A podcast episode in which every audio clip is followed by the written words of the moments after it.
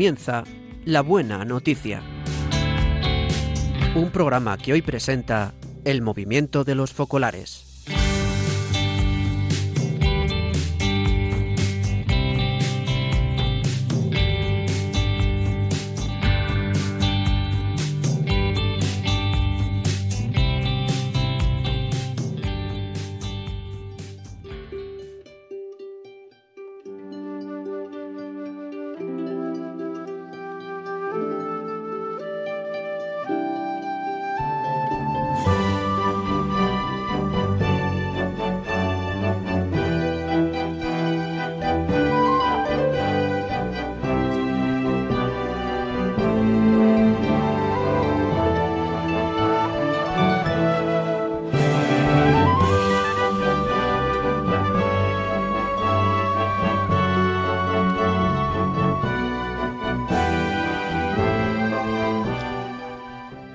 Buenos días a todos los oyentes.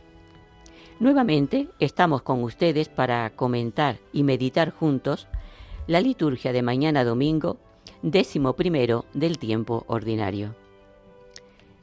En este domingo recordaremos cómo Dios libera a su pueblo de la esclavitud de Egipto.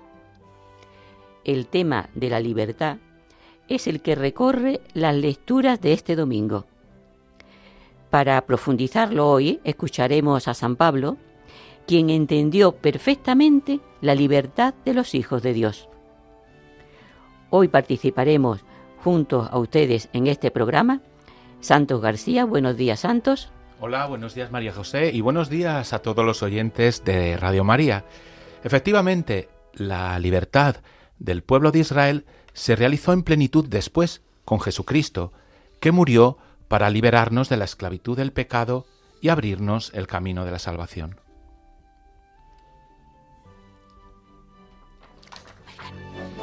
Nos acompaña, nos acompaña también Mari Carmen Galván. Buenos días, Mari Carmen. Muy buenos días a todos, todos, todos. con la conciencia de ser liberados, aclamaremos al Señor con vítores y querremos contagiar a la tierra entera.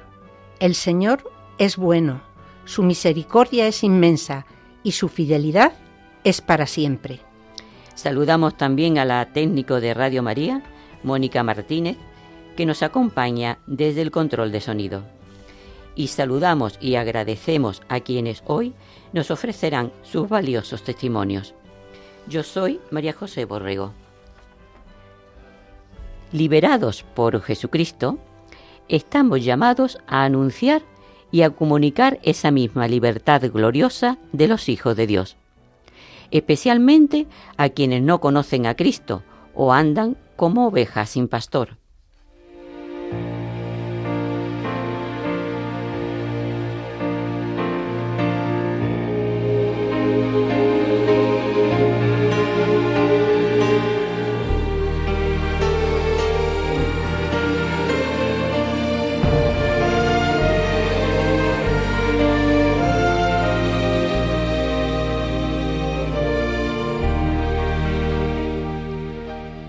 El apóstol Pablo, que siguió con amor el desarrollo de la comunidad cristiana en la ciudad de Corinto, la visitó y sostuvo en los momentos difíciles.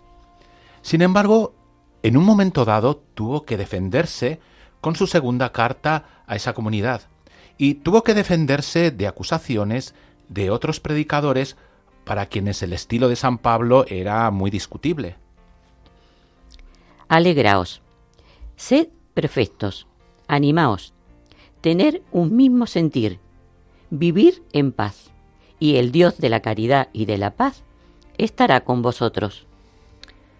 San Pablo no pedía retribución por su trabajo misionero, no hablaba según los cánones de la elocuencia, ni se presentaba con cartas de recomendación que afirmasen su autoridad. Pablo proclamaba que comprendía y vivía su propia debilidad a la luz del ejemplo de Jesús. Con todo, al concluir su carta, San Pablo hace a los corintios un llamamiento lleno de confianza y esperanza. Alegraos, sed perfectos, animaos, tened un mismo sentir, vivid en paz, y el Dios de la caridad y de la paz estará con vosotros. La primera característica que salta a la vista es que sus exhortaciones están dirigidas a la comunidad en su conjunto, como lugar en el que se puede experimentar la presencia de Dios. Todas las debilidades humanas que dificultan la comprensión recíproca, la comunicación leal y sincera, la concordia respetuosa de la diversidad de experiencias y de pensamiento, pueden ser sanadas por la presencia del Dios de la paz. Pablo sugiere ciertos comportamientos concretos y coherentes con la exigencia del Evangelio. Procurar ayudar a realizar el proyecto de Dios sobre cada uno y sobre todos, como hermanos. Poner en circulación el mismo amor consolador que Dios de Dios que hemos recibido. Cuidar los unos de los otros, compartiendo las aspiraciones más profundas, acogerse mutuamente, ofreciendo y recibiendo misericordia y perdón, alimentar la confianza y la escucha. Estas son opciones que dependen de nuestra libertad y que a veces requieren la valentía de ser signo de contradicción, de, de ir contracorriente respecto a la mentalidad común.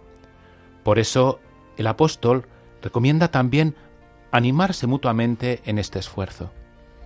Para San Pablo, lo que vale es custodiar y testimoniar con alegría el valor inestimable de la unidad y de la paz, en la caridad y en la verdad. Todo siempre basado en la roca del amor incondicional de Dios que acompaña a su pueblo. Alegraos, sed perfectos, animaos, tened un mismo sentir, vivir en paz, y el Dios de la caridad y de la paz estará con vosotros. Entonces, para vivir esta palabra, miremos también nosotros, como San Pablo, el ejemplo y los sentimientos de Jesús, que vino a traernos su propia paz, que no es sólo ausencia de guerra, de disputas, divisiones o traumas. Es plenitud de vida y de alegría. Es salvación integral de la persona. Es libertad. Es fraternidad en el amor entre todos los pueblos. ¿Y qué hizo para darnos su paz? Pagó en persona. Medió entre los contendientes. Cargó con los odios y las separaciones. Derribó los muros que separaban a los pueblos. Construir la paz requiere también de nosotros un amor fuerte, capaz de amar incluso a quien no nos comprende, capaz de perdonar, de superar la categoría del enemigo, de amar la patria del otro como la propia. Además, exige de nosotros un corazón y unos ojos nuevos para amar y ver que todos son candidatos a la fraternidad universal. El mal nace del corazón del hombre, escribía Gino Giordani, y para apartar el peligro de la guerra hace falta desterrar el espíritu de agresión, de explotación y egoísmo que procede de la guerra. Hace falta reconstruir una conciencia. Bonita Park es un barrio de Herwater, localidad agrícola de Sudáfrica. Como en el resto del país, persisten los efectos heredados del régimen del apartheid, sobre todo en el ámbito educativo. El nivel escolar de los jóvenes miembros de las comunidades negras y mestizas es muy inferior al resto de los grupos étnicos, con el consiguiente riesgo de marginación social. En este sentido, el proyecto de Bridge, el puente, nace para crear una mediación entre los distintos grupos étnicos del barrio y compensar estos desfases y diferencias culturales con la creación de un plan de refuerzo escolar y un pequeño espacio común un lugar de encuentro entre culturas diversas para niños y adolescentes. La comunidad así demuestra un gran deseo de trabajar juntos. Carlos ha ofrecido una vieja camioneta para recoger maderas con las que han fabricado los bancos. El director de la escuela de primaria más cercana ha regalado estanterías cuadernos y libros. Por su parte, la Iglesia Reformada Holandesa ha donado 50 sillas. Cada uno ha hecho su parte para reforzar cada día más este puente entre culturas y etnias.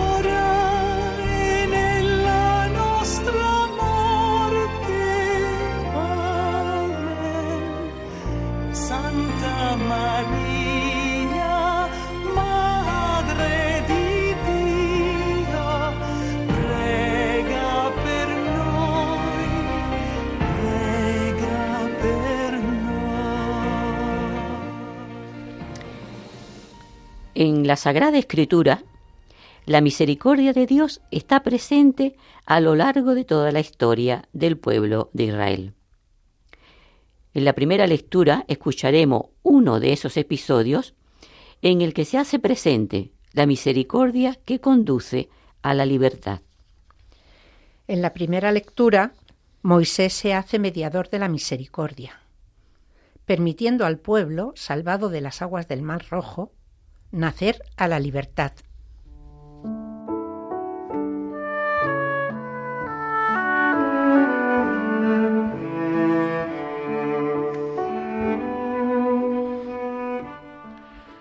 La primera lectura es del libro del Éxodo. En aquellos días llegaron los hijos de Israel al desierto de Sinaí y acamparon allí, frente a la montaña. Moisés subió hacia Dios el Señor lo llamó desde la montaña diciendo, Así dirás a la casa de Jacob, y esto anunciarás a los hijos de Israel. Vosotros habéis visto lo que he hecho con los egipcios, y cómo os he llevado sobre alas de águila y os he traído a mí.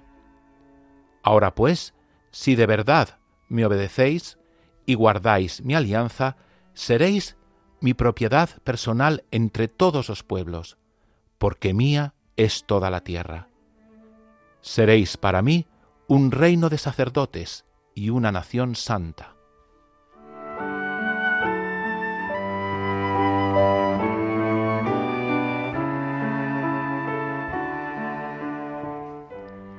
La misericordia de Dios siempre actúa para salvar. Es todo lo contrario de las obras de quienes actúan siempre para matar. Por ejemplo, lo que hacen las guerras.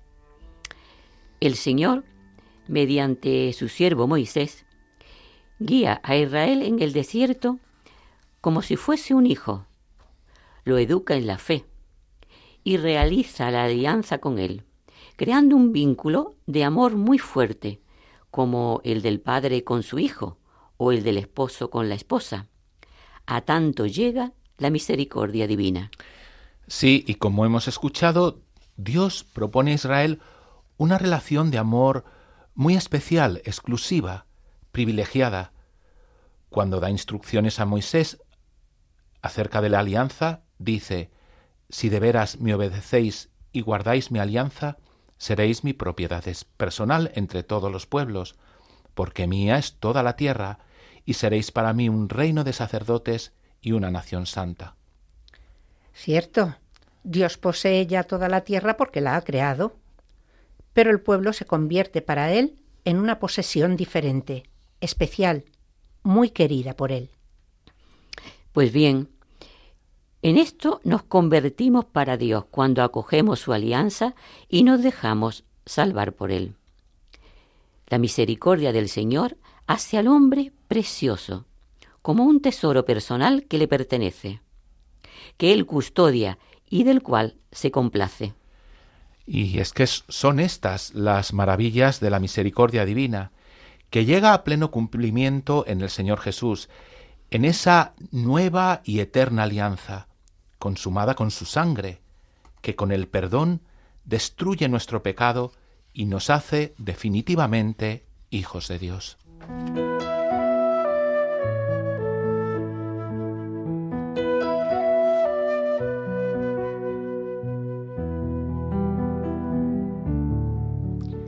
Salmo responsorial. Nosotros somos su pueblo y ovejas de su rebaño. Aclama al Señor tierra entera. Servid al Señor con alegría. Entrad en su presencia con vítores. Sabed que el Señor es Dios, que Él nos hizo y somos suyos, su pueblo y ovejas de su rebaño. El Señor es bueno, su misericordia es eterna, su fidelidad por todas las edades.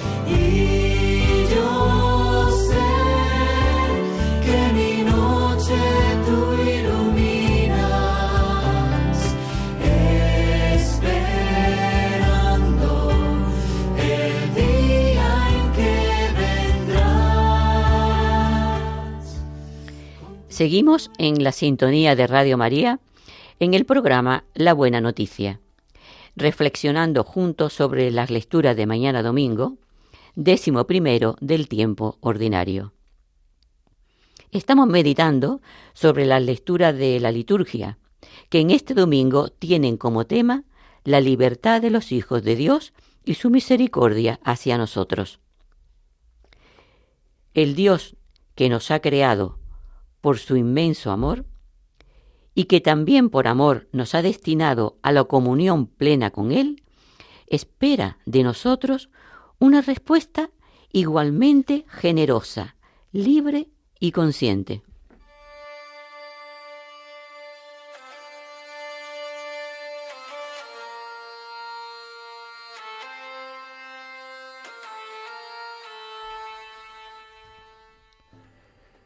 La segunda lectura es de la carta de San Pablo a los romanos. Hermanos, cuando nosotros estábamos aún sin fuerza en el tiempo señalado, Cristo murió por los impíos. Ciertamente apenas habrá quien muera por un justo.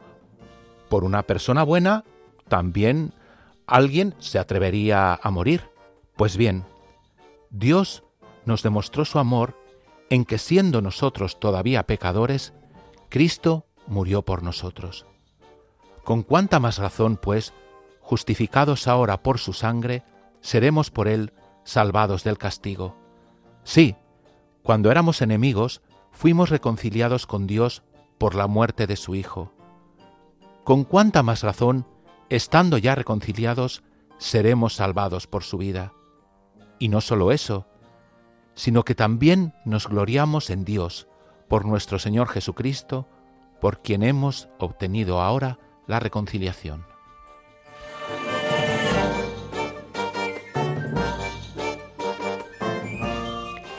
Mientras nosotros intentamos quedarnos en lo ordinario de los razonamientos utilitarios, los de cada día, Él nos pide que nos abramos a lo extraordinario a lo extraordinario de un amor gratuito, mientras que nosotros tratamos siempre de cuadrar las cuentas.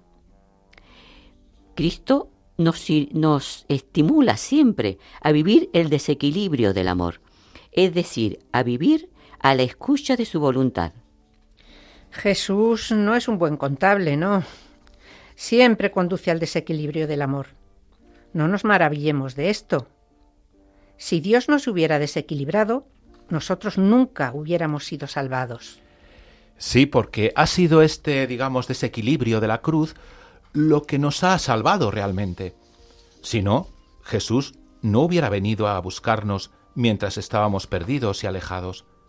No nos hubiera amado hasta el final. No hubiera abrazado la cruz por nosotros, ya que no merecíamos en absoluto todo esto y no podíamos darle nada a cambio. Así es. Dios nos ama mientras somos pecadores, no porque somos buenos o capaces de devolverle algo. Hermanos, el amor de Dios es un amor siempre en exceso, siempre más allá de los cálculos, siempre desproporcionado. Y hoy nos pide también a nosotros de vivir de esta manera, porque sólo así testimoniaremos la verdad. Hermanos, el Señor nos propone salir de la lógica del provecho y no medir el amor en la balanza de los cálculos y de las conveniencias. Nos invita a no responder al mal con el mal, a abundar en el bien, a arriesgar en el don, aunque recibamos poco o nada a cambio. Sí, porque es este amor el que lentamente transforma los conflictos, acorta las distancias, supera las enemistades y sana las heridas del odio. Entonces podríamos preguntarnos cada uno de nosotros, yo, en mi vida, ¿sigo esta lógica del beneficio propio o sigo la lógica de la gratuidad, como hace Dios? El amor extraordinario de Cristo no es fácil, pero sí es posible. Es posible porque Él mismo nos ayuda dándonos su Espíritu Santo su amor sin medida. recibimos a la Virgen dando nuestro sí, porque Él ya también lo dijo, sin cálculos. Le ha permitido, y esto ha permitido hacer de ella la obra maestra de su gracia.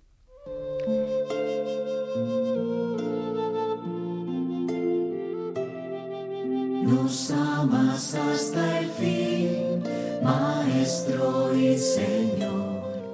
Postrado en tierra estás, nos muestras También ahora, en nuestro tiempo, seguimos a Jesús. Y hay personas que se dan sin medida a los demás. Y Dios hace también de ellas unas pequeñas obras de arte de su amor. Ahora oiremos el testimonio de Adriana, que justamente ha sabido vivir así. El más grande es quien sabe servir. Durante la adolescencia tuve mucho contacto con el arte, sobre todo con la pintura. Era mi mundo. Chiara escribió un mensaje a los jóvenes en aquella época que participaban en el movimiento de los focolares.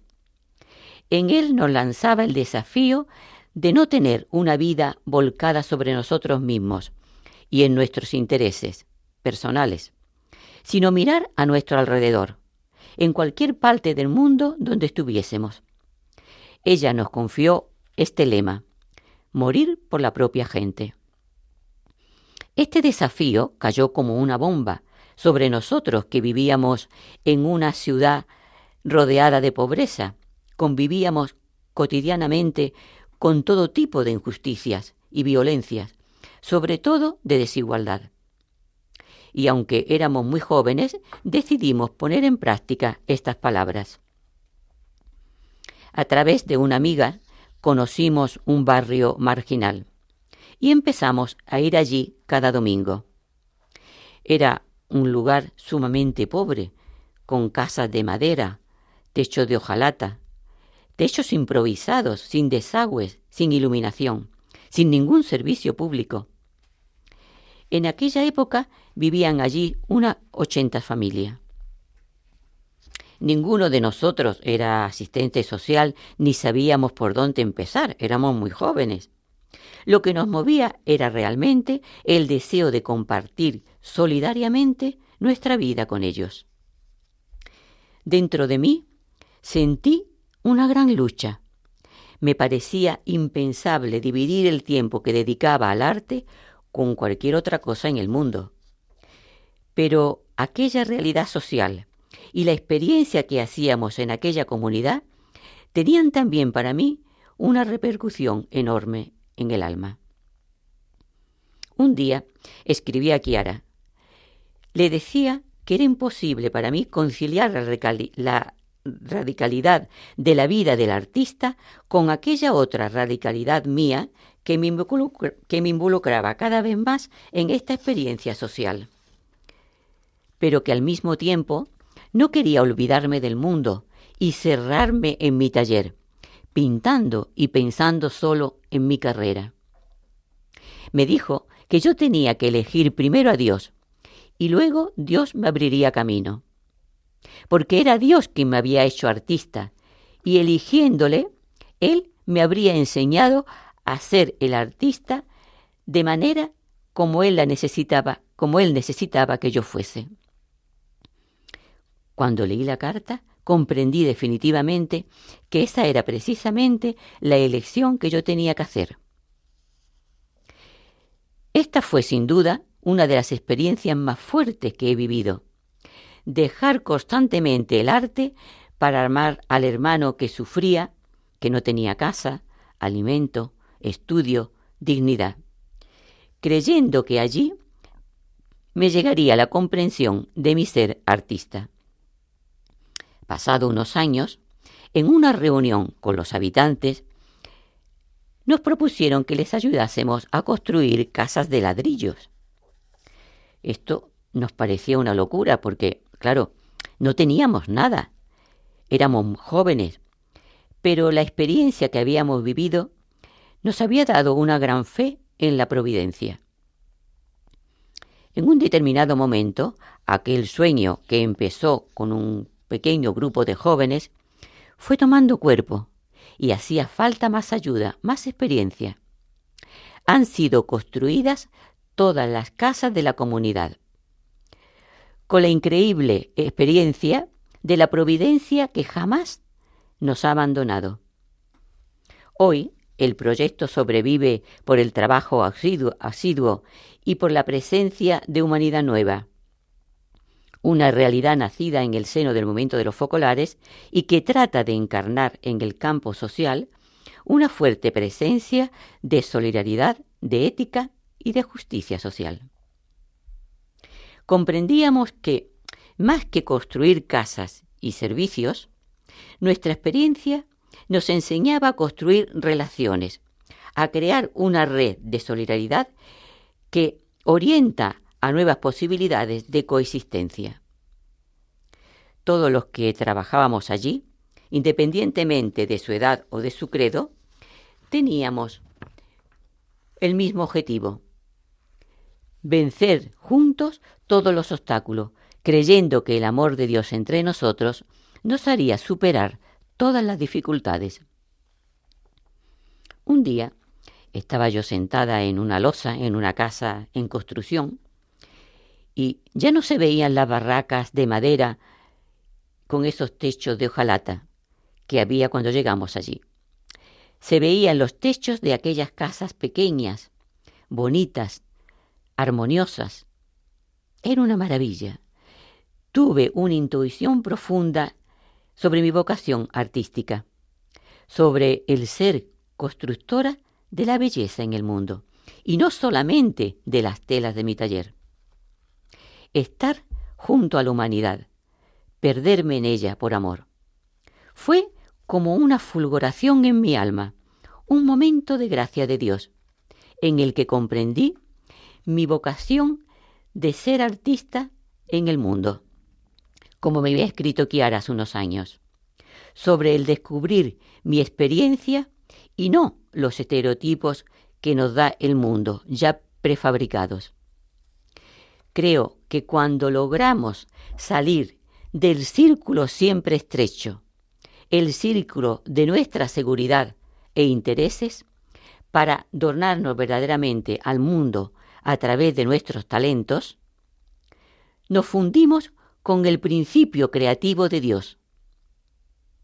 Para mí, es ahí donde encuentro mi vocación artística. Nunca podré agradecer a Dios y a Kiaria la experiencia vivida.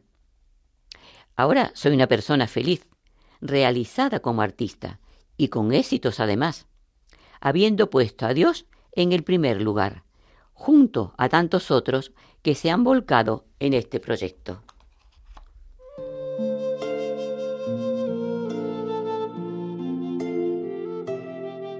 Nos amas hasta el fin, Maestro y Señor. Postrado en tierra estás, nos muestras que el amor es ceñirse un paño, saberse arrodillar. Enseñas que servir es amar.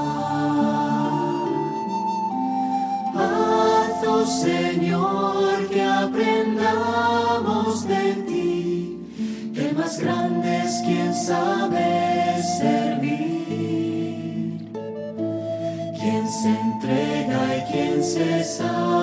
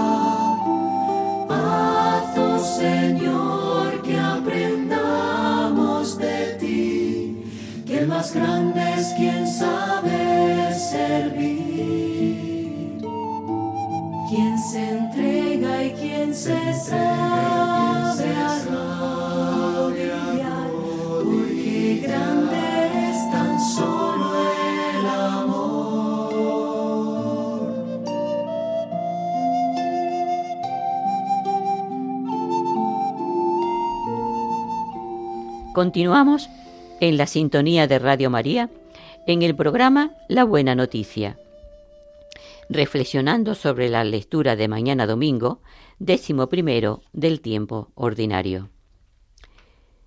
Jesús, enviado por el Padre, envió a su vez a los apóstoles por el mundo, para continuar sin interrupción la obra del Maestro, sacerdote y pastor, y por medio de ellos de los obispos y de sus sucesores.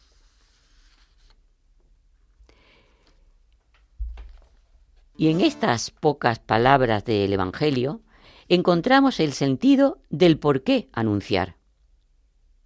¿Qué hay que anunciar y cómo hay que anunciar?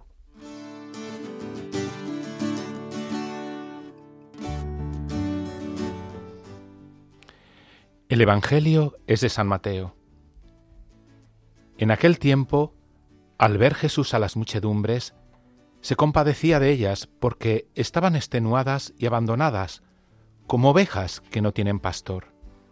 Entonces dice a sus discípulos, La mies es abundante, pero los trabajadores son pocos.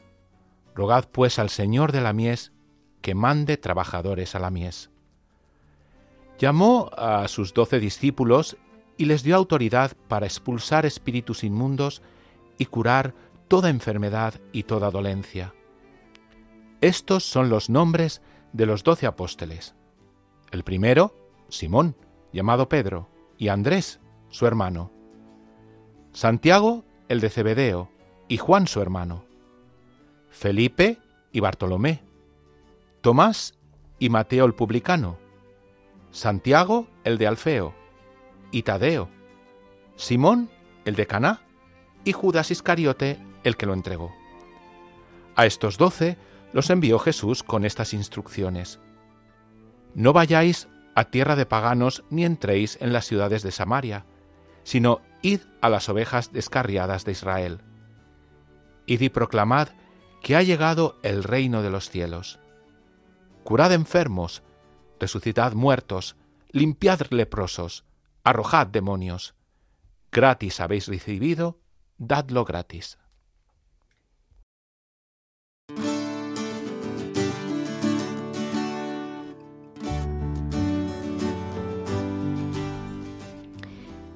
¿Por qué anunciar? Jesús lo explica en estas cinco palabras, que nos harán muy bien recordarlo. Gratis lo habéis recibido, dadlo gratis. Porque gratuitamente yo lo he recibido, debo darlo gratuitamente.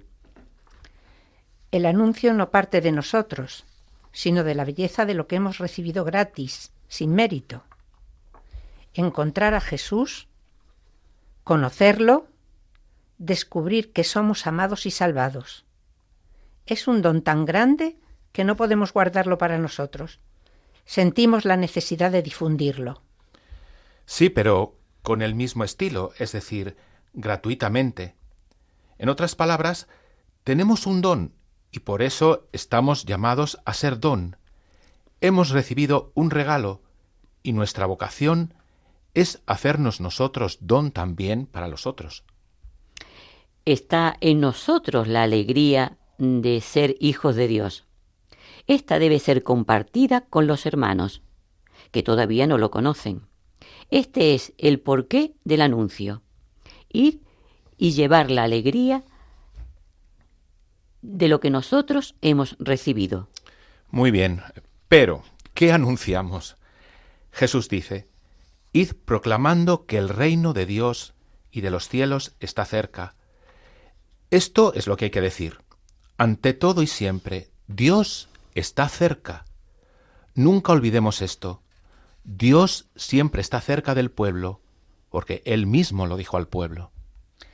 La cercanía es una de las cosas más importantes de Dios. Son tres cosas importantes. Cercanía, misericordia y ternura. No olvidar esto. ¿Quién es Dios?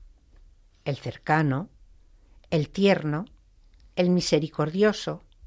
Esta es la realidad de Dios. Y acoger el amor de Dios es más difícil porque nosotros queremos estar siempre en el centro. Nosotros queremos ser siempre protagonistas. Estamos más inclinados a hacer que a dejarnos moldear, a hablar que a escuchar. ¿Cómo anunciar? Es el aspecto sobre el cual Jesús se explaya más. ¿Cómo anunciar? ¿Cuál es el método? ¿Cuál debe ser el lenguaje para anunciar? Es significativo nos dice que la forma, el estilo, es esencial en el testimonio. El testimonio nos involucra, nos, no involucra solamente la mente y decir alguna cosa, por ejemplo, conceptos, no. Involucra todo, la mente, el corazón, las manos, todos los lenguajes de la persona, el lenguaje del pensamiento, el lenguaje del afecto, y el lenguaje de la acción, los tres lenguajes. Así es. Y también sobre el cómo anunciar, eh, podemos fijarnos, es llamativo, que Jesús, en vez de prescribir qué llevar durante la misión, dice, no llevéis nada. El Señor te hace ligero de equipaje. Dice que no nos apoyemos en las certezas materiales, ir al mundo sin mundanidad. Esto es lo que hay que decir.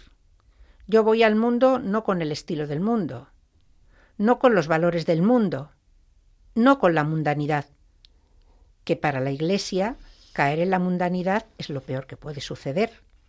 Voy con sencillez. Es decir, así se anuncia, mostrando a Jesús más que hablando de Jesús. ¿Y cómo mostramos a Jesús? Pues sobre todo con el testimonio, con nuestra coherencia, y finalmente yendo juntos, en comunidad. El Señor envía a todos los discípulos, pero fijaos que nadie va solo. La Iglesia Apostólica es enteramente misionera y en la misión encuentra su unidad. Por tanto, id mansos y buenos como corderos, sin mundanidad. Aquí está la clave del anuncio. Esta es la clave del éxito de la evangelización. Acabamos de oír cómo tenemos que anunciar el gran tesoro que Jesús nos ha dejado. Hay que anunciarlo con el testimonio, con nuestra propia vida. Oiremos ahora el testimonio de Antonio. Encontró la fe gracias al testimonio de su hermana.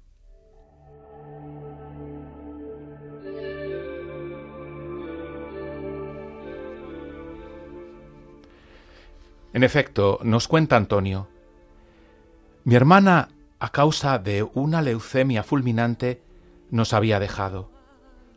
Una sensación de impotencia me sacudió. ¿Y qué sentido tiene la vida? Yo me preguntaba.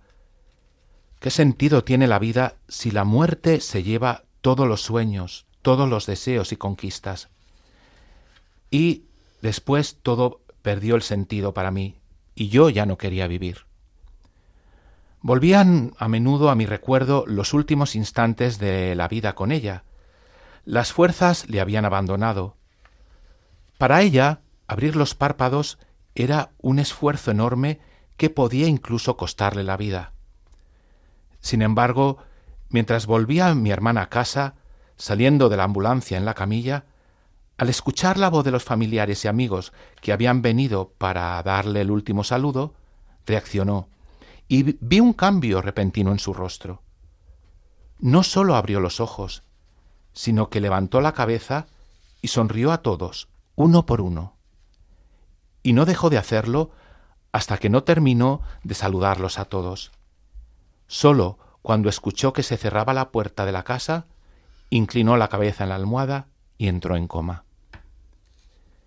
¿Y por qué lo hizo? Mientras reflexionaba sobre esto, que me parecía absurdo, creí intuir el porqué. El amor que la empujaba a preocuparse por todos menos por ella, le había permitido, en cierto sentido, vencer la muerte.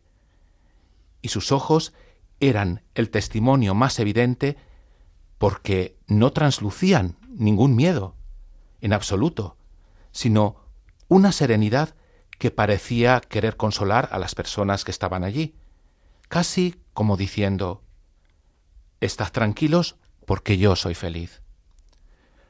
Como un relámpago, un pensamiento cruzó mi mente. Antonio, el que estás muerto eres tú. Asun está viva.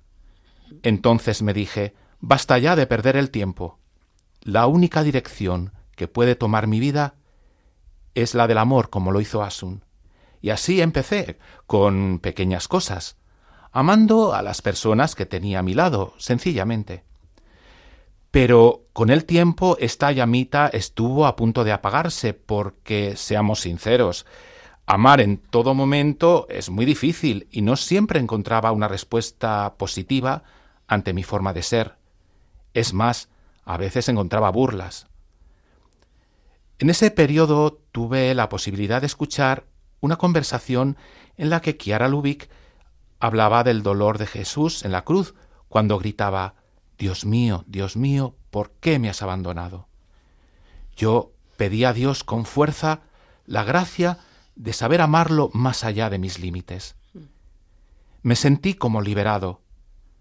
Kiara en esa charla y en pocos minutos había desatado todos los nudos. A pesar de que ella no sabía nada de mí, estaba allí para explicarme la vida. Me hizo entender que ningún dolor podía ser despreciado, sino amado, abrazado, porque estaba contenido en el dolor de Jesús. En resumen, la palabra absurdo podía describir perfectamente mi estado de ánimo ante la muerte de mi hermana. Y es que es absurdo morir con veinte años. Pero cuando acepté ese absurdo y me lancé a amar a cada persona, saliendo fuera de mí mismo, volví a encontrar el sentido de mi existencia y entendí, como lo hizo mi hermana, que se puede vencer a la muerte, se puede ser feliz incluso en esas circunstancias, porque el verdadero amor nos cambia la vida, nos sorprende siempre y nos realiza como personas.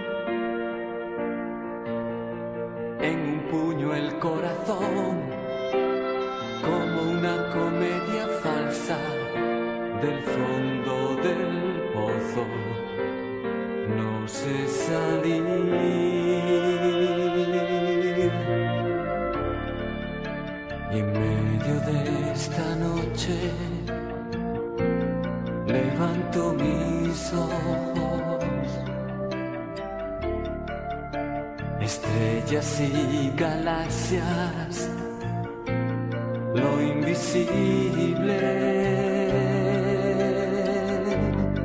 Entonces tu silencio habla,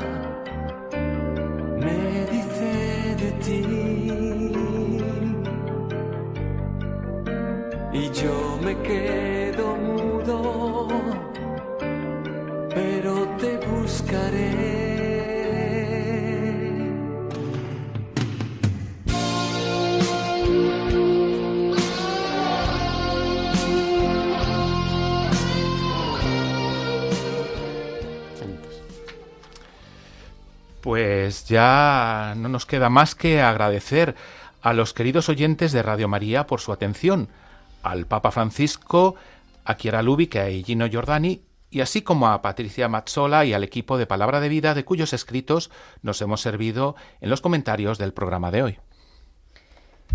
Pueden dejarnos sus impresiones, sus testimonios o sugerencias en nuestro email, que es la buena noticia 3 arroba radiomaria.es. El 3 es con número. Repetimos la dirección. La buena noticia 3 arroba radiomaria.es.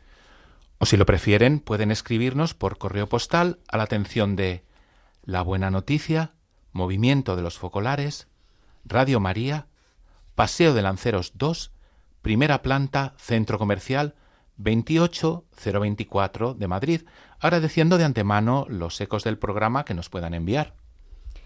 Y les recordamos que este programa de la Buena Noticia es semanal. La próxima vez que estemos con ustedes realizando este programa como Movimiento de los Focolares será el próximo 15 de julio, si Dios quiere, de dos y media a una y media. Una hora menos en Canarias. En el programa de hoy hemos meditado sobre la libertad de los hijos de Dios que nos ha sido concedida gratuitamente. Y este envío misionero para comunicar la liberación de Jesús a todos. Pidamos ahora y por siempre el Espíritu Santo para concretar con todos, para pedir concretamente esta ayuda del Espíritu Santo, para hacer testimonio de este amor vivo del amor de Dios. Os decimos ahora mismo, os queremos, que me ha venido a la mente eh, haciendo este programa, una, os comentamos brevemente una oración al Espíritu Santo que es muy bonita y así nos ayudará a todos. Oh Espíritu Santo, amor del Padre y del Hijo, inspírame siempre lo que debo pensar, lo que debo decir, cómo debo decirlo, lo que debo callar, cómo debo actuar, lo que debo hacer para gloria de Dios, bien de las almas y mi propia santificación. Espíritu Santo, dame agudeza para entender, capacidad para retener, método y facultad para aprender, sutileza para interpretar, gracia y eficacia para hablar. Dame acierto al empezar, dirección al progresar y perfección al acabar. Amén. Si desean escuchar eh, los programas anteriores o este último, pueden acceder al podcast de la web de Radio María. Nos quedamos con esta invitación y esta invocación al Espíritu Santo. Y les invitamos ahora a seguir en la sintonía de Radio María. Muchas gracias por vuestra escucha y buen día a todos.